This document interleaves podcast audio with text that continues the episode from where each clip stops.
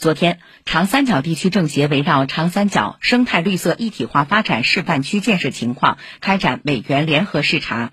上海市政协主席董云虎，江苏省政协主席黄立新，浙江省政协主席葛慧君安徽省政协主席张昌尔参加，上海市委常委、常务副市长陈寅出席视察座谈会并介绍有关情况，江苏省委常委、苏州市委书记许昆林出席有关视察活动。